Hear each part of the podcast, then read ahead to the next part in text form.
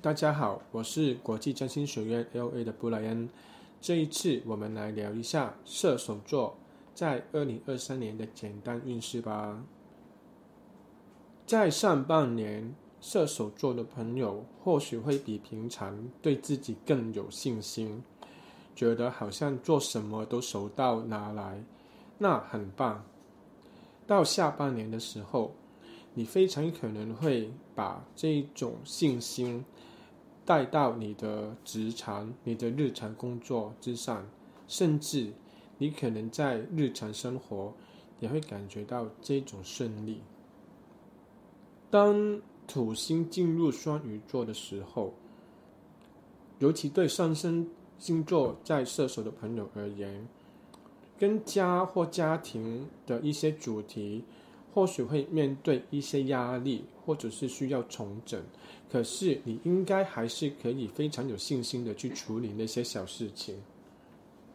但当然，随着木星在二零二四年在进入下一个星座之后，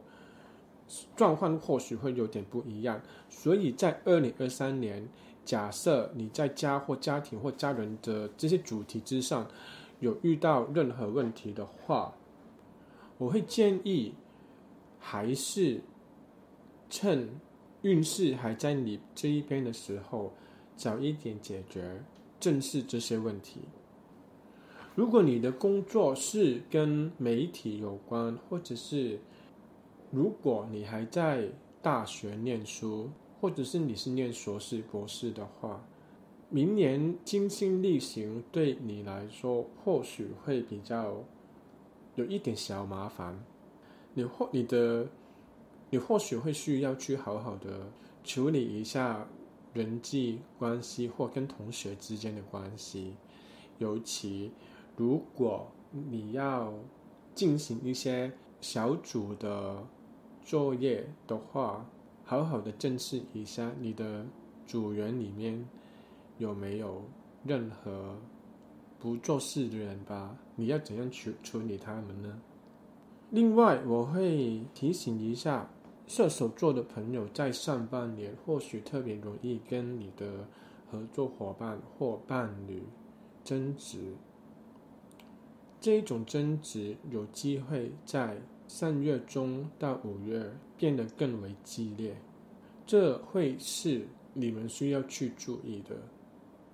因为当运势跟信心都在你这一边的时候，或许你会觉得自己很棒，然后觉得你身边的人都是错的，他们都不了解。要记得，哪怕到你在你这边，也不要因为这样而跟。身边的人伤了感情，射手座的朋友，二零二三年面对争执的机会还蛮大的。另外一个需要去注意的时间点，会是七月初到八月底，好好的处理你在职场上遇到的冲突吧。你甚至有可能会跟你的上司或老板争执。